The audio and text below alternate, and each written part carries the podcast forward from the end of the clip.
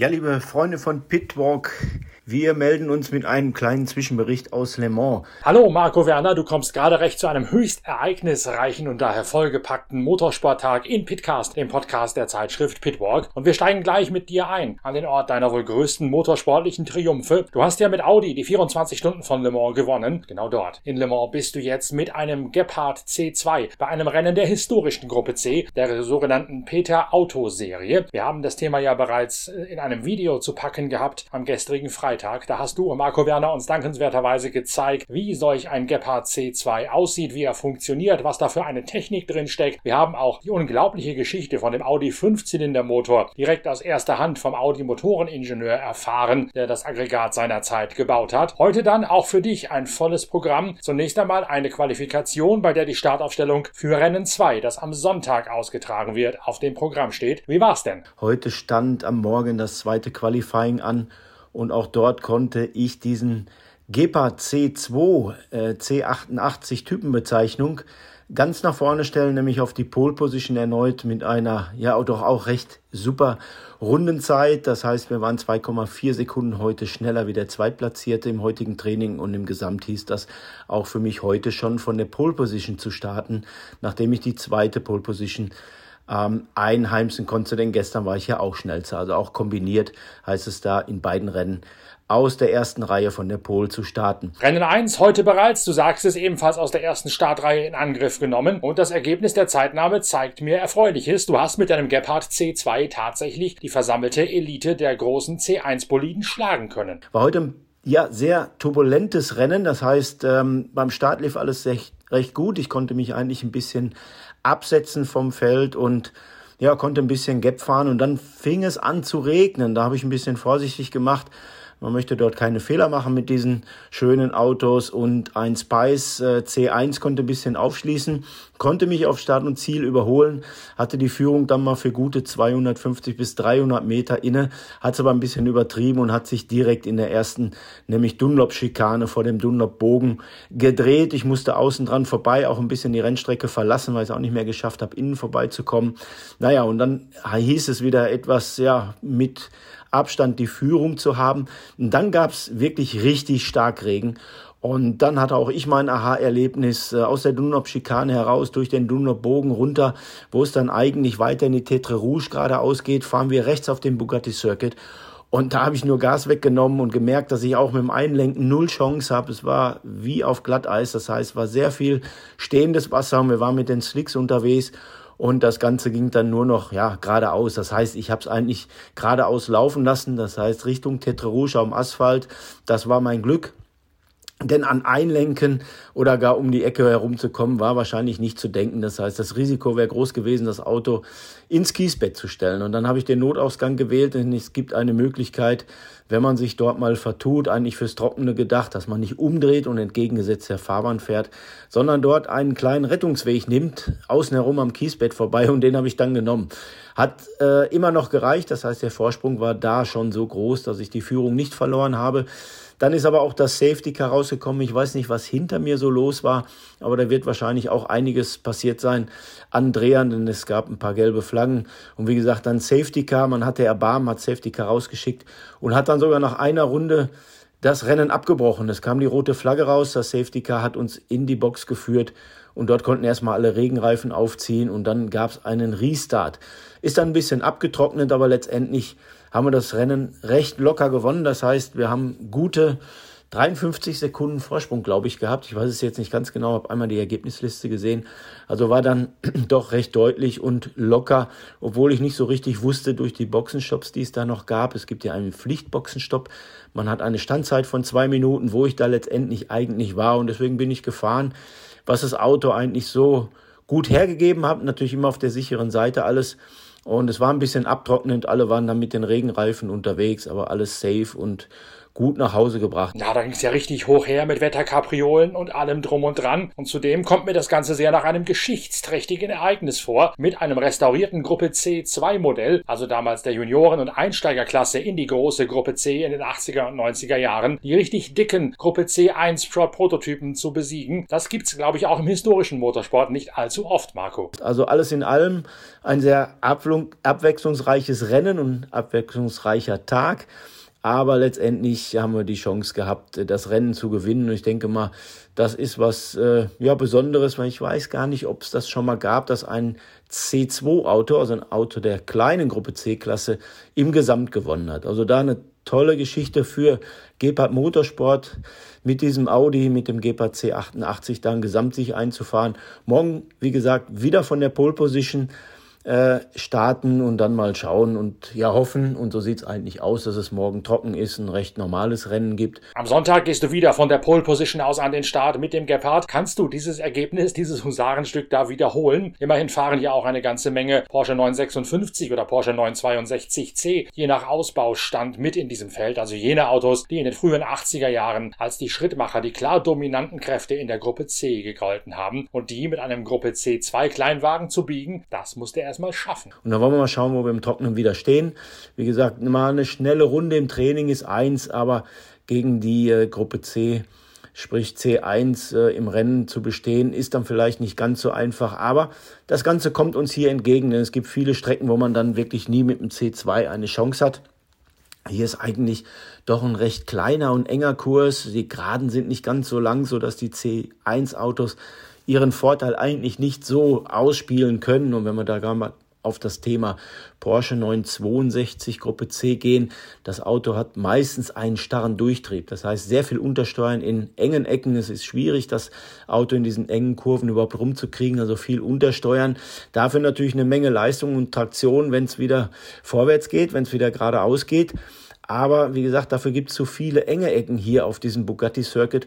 Und da können wir mit dem Gepard Audi Turbo eigentlich schon so richtig äh, unsere Vorteile des kleinen Autos. Es ist sehr wendig, äh, mittlerweile wirklich gut abgestimmt. Gibt noch ein kleines Untersteuerproblem, aber schauen wir mal, ob wir da auch noch ein bisschen dran arbeiten können. Aber wie gesagt, wir haben gute Schritte gemacht, das Auto gut positioniert. Das hat eben die ähm, Pole Position und auch jetzt das Rennen eigentlich gezeigt. Also zufrieden für heute. Und jetzt geht's äh, schon wieder weiter, haben noch ein bisschen offizielle Verpflichtungen bei Peter Auto. Dort müssen wir uns einmal sehen lassen mit dem Team und äh, dann hoffen wir auf einen schönen Tag morgen und wir werden wieder berichten und euch ein paar Informationen geben. Marco Werner, vielen Dank für diesen ausgiebigen, mitreißenden Einblick direkt vom Le Mans Classic an diesem Wochenende, von der Ausweichveranstaltung für das große Event, das sonst auf dem 24-Stunden-Kurs stattgefunden hätte. Wir werden das sicherlich auch am Sonntag weiter verfolgen mit weiteren Updates direkt von dir aus der Box in Le Mans. Und wer jetzt Blut geleckt hat, Interesse geweckt hat an dem Thema Gruppe C Motorsport, da gibt es ja auf dem Hockenheimring vom 27. bis zum 29. August das große Comeback der Gruppe C bei einem Supercup-Rennen auf der badischen Grand Prix-Piste. Da lohnt sich auf jeden Fall hinzugehen. Da lohnt sich auch die diversen Ausgaben der Zeitschrift Pitwalk zu lesen, in denen bereits seit etwa einem halben Jahr regelmäßig auf dieses Comeback der Gruppe C in Deutschland vorgeschaut und vorberichtet wird. Und für alle Fans dieser ganz besonderen Motorsportdisziplin aus den 80ern und 90ern, da sei auch noch einmal das Video mit Marco Werner empfohlen von Pitwalk TV, das wir gestern gedreht und online gestellt haben. Ihr findet es sowohl auf der Internetseite pitwalk.de unter dem Menüpunkt Pit Live und dann Bilder des Tages, aber auch auf dem YouTube-Channel der Zeitschrift Pitwalk. Da gibt Marco Werner den Fremdenführer und erklärt die Technik, die Faszination und auch die zuweilen etwas merkwürdigen Zusammenhänge mit einem Gruppe C aus den frühen 80er Jahren. Unbedingt angucken, Pitwalk TV, die Fremdenführung in der Box von Le Mans um den Gepard C2 Audi mit Marco Werner.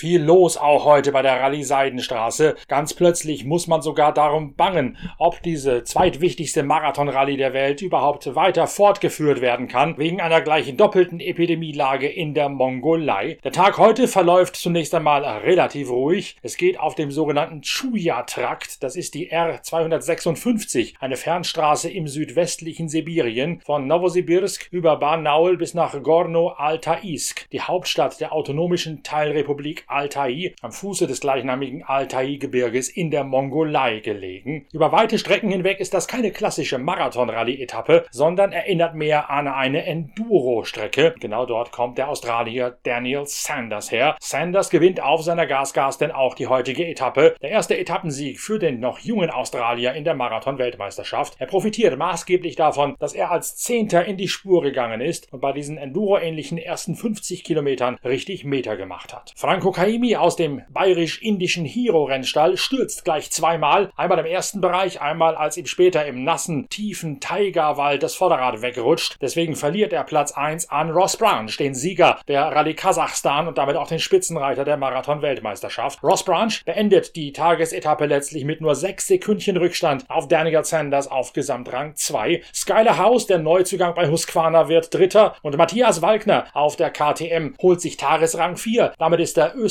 aus dem Salzburger Land in der Gesamtwertung auf Platz 3 geführt. Ähm, der heutige Tag war mega lässig, einer der coolsten, was ich bis jetzt gefahren bin. Ähm, 132 Kilometer war die Speziale in der Früh 270 Verbindung. Ähm, die 130 Kilometer waren extrem lässig. Es war jetzt eigentlich so gut wie nichts zum Navigieren, weil wir den ganzen Tag in einem Wald gefahren sind, aber es waren extrem viele Leute neben der Strecke. Also Covid in Russland, glaube ich, gibt es nicht. Es waren beim Start sicher 15.000, 20.000 Leute. Alle super motiviert und echt die ersten 7, 8 Kilometer bumm voll gewesen. Es war echt mega lässig. Ähm, ja, so eine Stimmung oder so eine Kulisse hat man, hat man schon vermisst. Es war am Anfang die ersten 30 Kilometer extrem schnelle Pisten, immer in einem Wald, aber extrem breit und relativ sicher. Es war extrem cool zum Andrucken. Hat mir ziemlich einen Spaß gemacht. War, glaube ich, bis Kilometer 100 super gut dabei. Also, glaube ich, habe da so 30, 40 Sekunden verloren gehabt. Ähm, habe mich dann bei einer Speedkontrolle, die war dreieinhalb oder vier Kilometer lang, 50er war das, und das GPS-Signal springt halt extrem um jetzt dumm im Wald. Also du musst dann wirklich, wenn du da immer auf die 849 zufährst beim 50er, dann kann es sein, dass du mal einen Impuls kriegst mit 354 und dann hast du gleich mal ein Penalty. Bin gespannt, ob da noch irgendwas kommt, weil ich habe zum Schluss, glaube ich, dann noch Minuten aufgerissen. Was ich mir jetzt nicht ganz erklären kann, bin aber bei der Speedzone immer so 2,43 gefahren, um einfach echt keinen Penalty auszufassen, aber nichtsdestotrotz gute Ausgangsposition für morgen. Habe glaube ich heute 1,40 oder so verloren. Start dann morgen als Vierter. Schau, dass ich einfach konstant bleibe, weil man weiß nie, wann der eine Tag kommt, wo es wichtig ist oder wichtig wäre, dass man hinten startet.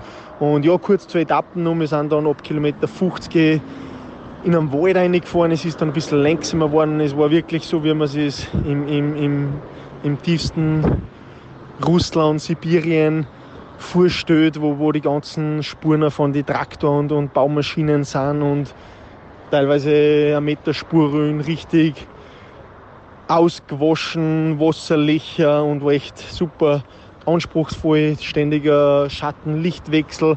Aber es war so lässig, es war dann wie, wie so, so ununterbrochene Wöhner oder Wups, was dann teilweise doppelt oder dreifach springen hast können. Es war echt eine Etappen zum Gas geben und heute waren die fahren, die was wirklich, ja, glaube ich, gute Motorradfahrer sind und auch relativ eine hohe Risikobereitschaft haben. Ähm, ich glaube, die habe ich noch, war bis Kilometer 100 eben echt gut dabei. Bin gespannt, ob sich da jetzt mit den Speedings noch irgendwas ergibt. Habe dann zum Schluss ein, zwei Momente gehabt, dann ein bisschen rausgenommen, aber es hat mir echt mega, mega viel Spaß gemacht und ja, glaube, dass ich zufrieden sein kann. Auch Matthias Wagner erliegt der unglaublichen Faszination der dunklen Taiga Sibiriens. Was nur extrem cool war, ab Kilometer 30, 40 bis 100 war man echt in einem gescheit tiefen Urwald, Dschungel, richtig verwachsen, die Äste überall einerkennt und ja, richtig, richtig wüt. Ähm, alles eigentlich auf Sicht gefahren, weil die ganzen Dangers oder so, so viel hätte man nicht eingebracht ins Roadbook wie, wie wieder waren, weil es teilweise wirklich extrem ausgewaschen war, richtig argelicher und man wird echt immer frecher. Es war am Anfang wahrscheinlich wieder 140 km/h Schnitt und dann halt in den, in den deutlich langsameren Wald rein. Es war ein ziemliches Kontrastprogramm und da teilweise wirklich ja, extrem weit gesprungen und zum Glück waren die Tanks relativ la jetzt. War es richtig, ja, extremer Gaudi, wirklich extremer geile Etappen, extrem anstrengend und die ganzen Wöhnen hast dann wirklich doppelt und dreifach springen können und hat richtig einen Spaß gemacht und es war mega, mega geil, wenn ich das ein oder andere Handyvideo von irgendeinem Holzknecht ergattern würde, weil es waren da echt immer im Wald irgendwelche welche Arbeiter zuschauen und haben uns angefeiert und war richtig schön zum Fahren. Zwar nicht so lang, aber dafür jetzt kurz, knackig und genau für das mache ich den Sport. Einen Platz hinter Matthias Wagner manifestiert Sebastian Bühler seine Ausnahmeposition als bester Deutscher im Marathon-Rallye-Sport für Motorräder. Bühler wird heute Sechster. Ja, heute war eine ganz andere Etappe, wie wir sonst immer in den Rallyes haben. Es war eher fast wie so eine Enduro, Enduro-Etappe, also mit viel, viel großen Löchern, viel Wasserlöchern, immer zwischen den Bäumen. Aber hat Spaß gemacht und ja, nicht so viel Navigation. Die Zeiten sind alle sehr zusammen. Ich glaube, vom 1. bis zum vom 1. bis zum 10. sind drei Minuten der Abstand, also der Unterschied. Deswegen glaube ich, dass der sechste Platz sehr positiv ist für heute. Auch sein Teamchef Wolfgang Fischer, der die Hero für Bühler, für Joaquim Rodriguez und für den ex-führenden Franco Caimi einsetzt, zieht zunächst einmal ein zufriedenes Fazit der zweiten Etappe der Rallye Seidenstraße, wird dann aber eingedenk der Nachrichtenlage aus der Mongolei schnell nachdenklich. Ja, heute war auch wieder ein ganz interessanter Tag durch die Wälder von Sibirien. Schnelle Pisten anfangs, äh, zweite Teil dann eher mit ein bisschen Schlamm und äh, Bumps und große Gräben. Aber ging ganz gut. Äh, fünfter, sechster, siebter Platz für unsere Jungs. Alles okay soweit, alles fit. Und wir haben uns eigentlich schon gefreut, dass wir morgen dann äh, die letzte Etappe in Russland und grenzübertrittend in die Mongolei haben. Leider wird daraus nichts. Wir haben gerade erfahren, dass der Mongolei-Part abgesagt werden musste, weil Mong Mongolei die Grenzen dicht macht das hat einmal damit zu tun, mit, mit, mit Covid. Dann haben sie nächste Woche das große nationale Festival abgesagt äh, und können es jetzt nicht eine Großveranstaltung dann ins Land lassen, wenn sie praktisch ihre eigenen Leute zu Hause lassen. Da gibt es noch einen anderen Punkt, die Beulenpest ist im Westen von der Mongolei in feinsten Fällen ausgebrochen. Also auch das wurde in dieser ärztlichen Empfehlung dann erwähnt. Jetzt ist der Plan, äh, dass wir nochmal drei Etappen in Russland fahren. Wahrscheinlich die morgige Etappe nochmal ein zweites Mal und die heutige nochmal. Äh, wird uns aber jetzt gleich ein Briefing bekannt geben, das dann in der nächsten halben Stunde stattfinden wird.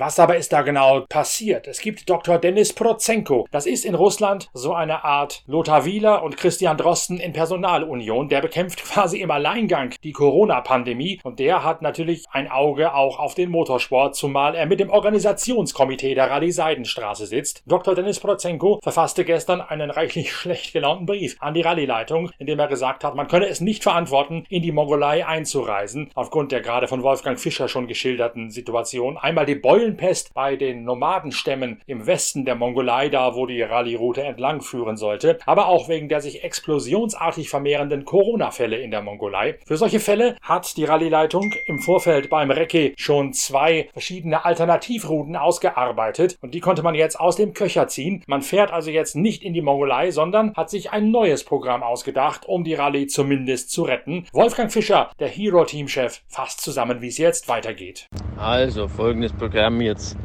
Morgen wird die Etappe regulär gefahren, wie geplant, bis zur mongolischen Grenze. Dann gibt es eine Marathon-Übernachtung, äh, also ein Marathon-Biwak, ein improvisiertes für die Rennfahrer. Wir bleiben hier, wo wir jetzt gerade sind. Äh, dann fahren sie übermorgen dieselbe Etappe nochmal, kommen dann wieder hierher zurück, in das Biwak, wo wir jetzt sind, und fahren dann am dritten Tag nochmal die Etappe von Tag 2, also die wir heute gefahren sind. Somit haben wir dann fünf Renntage in Russland, alle zusammen, nicht mit relativ wenig Kilometern, aber zumindest haben wir nur ein Fünf-Tage-Rennen geschafft.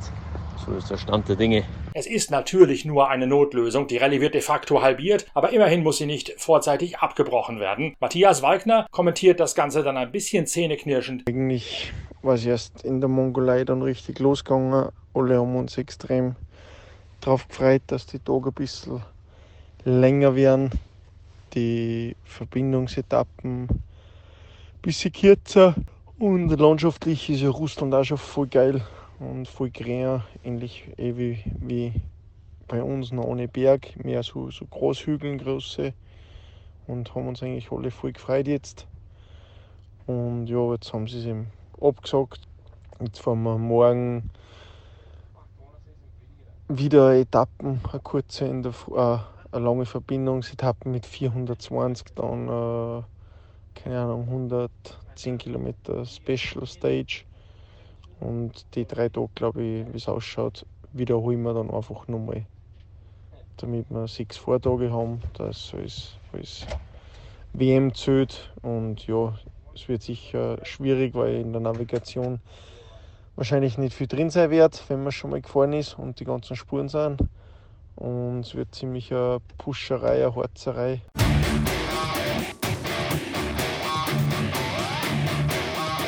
Was war sonst noch wichtig heute bei der Rallye Seidenstraße? Wladimir Vasiljev in seinem X-Raid Allradler ist der neue Spitzenreiter. Der Russe, der die Bacher Russland Nordwald gewonnen hat, holt sich Platz 1 in der Tages- und in der Gesamtwertung. Gila Shisheri in seinem Century wird bei der Feuertaufe auf in dem Buggy aus dem Team von Mathieu Serradori sowohl Zweiter in der Tages- als auch damit neuer Zweiter in der Gesamtwertung vor Yazid Al-Raji. Der Saudi verliert sehr viel Zeit im Staub vom Vortagessieger Dennis Kratov, sodass er nicht über Platz 3 hinauskommt. Die ersten drei allerdings in der Autowertung liegen um gerade mal 30 Sekündchen voneinander getrennt. Da brennt also ziemlich der Baum, wenn es zurückgeht in Richtung Sibirien und in Richtung Golo-Ataisk.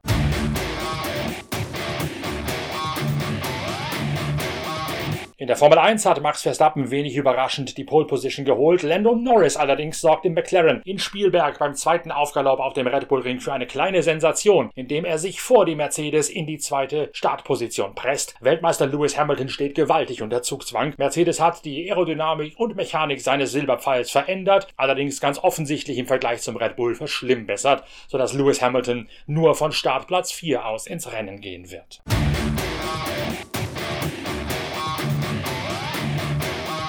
So viel zur Nachrichtenlage an einem turbulenten Samstag des Motorsports. Wir sind morgen mit der nächsten Ausgabe von Pitcast wieder für euch da. Aus Le Mans mit Marco Werner von der Rallye Seidenstraße und dann auch schon mit den Nachrichten von der Formel 1. Danke, dass ihr dabei gewesen seid. Danke, dass ihr auch mitgefiebert habt. Wenn ihr noch ein paar Hintergründe braucht zur Absage und zur Rettung der Rallye Seidenstraße, binnen weniger Stunden schwankte es da ja hin und her, dann schaut auf die Internetseite pitwalk.de. Da gibt's im Blog die jeweiligen Wasserstandsmeldungen. Da könnt ihr noch einmal die Nachrichtenlage des Tages nachvollziehen und erfahrt auch genau, was es mit den beiden Seuchenlagen in der Mongolei auf sich hat und warum es da plötzlich so wackelig geworden ist. Ansonsten hören wir uns morgen wieder. Ich empfehle noch mal schnell das Video mit Marco Werner auf Pitwalk TV. Danke, dass ihr dabei gewesen seid. Empfehlt uns weiter, liked uns, abonniert uns, gebt uns Däumchen. Bis bald, euer Norbert Okenga.